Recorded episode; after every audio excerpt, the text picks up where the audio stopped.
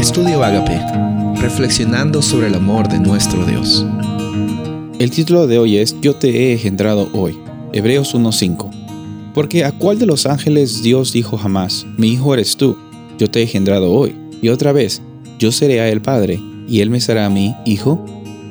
Hay bastantes puntos aquí que son bien profundos. Es, es un estudio de la teología que se llama Cristología, que nos ayuda a ver un poco acerca de la naturaleza de Jesús, acerca de eh, cómo es que en realidad él tenía 100% eh, de la naturaleza humana y 100% de la naturaleza divina. Y, aquí encontramos de que eh, hay una relación entre el Padre y entre el Hijo, entre estas personas de la, de la deidad.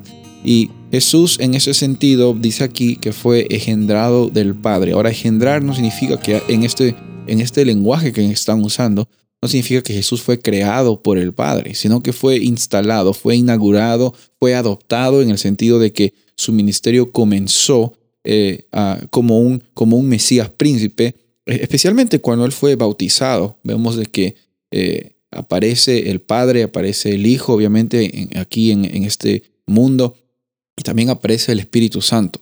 Hay un concepto eh, que se conocía que al heredar el trono, el, nuevo gobernante era adoptado por, por, la deidad del pueblo. Ese era un, concepto muy conocido en, en ese ámbito del oriente, del mundo grecorromano, y, y, y, ser inaugurado un ministerio, un, un, una monarquía como, como sucesor o como, como una persona adoptada por un Dios, era un, un gran honor. Eso daba un gran, un gran peso.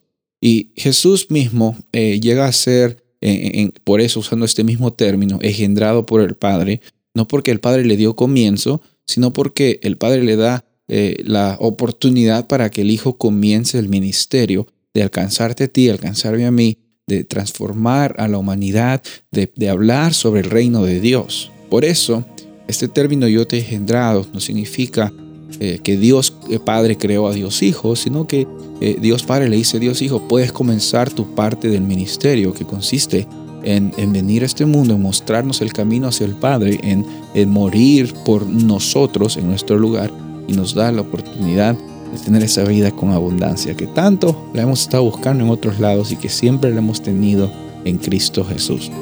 Soy el pastor Rubén Casabona y deseo que tengas un día bendecido.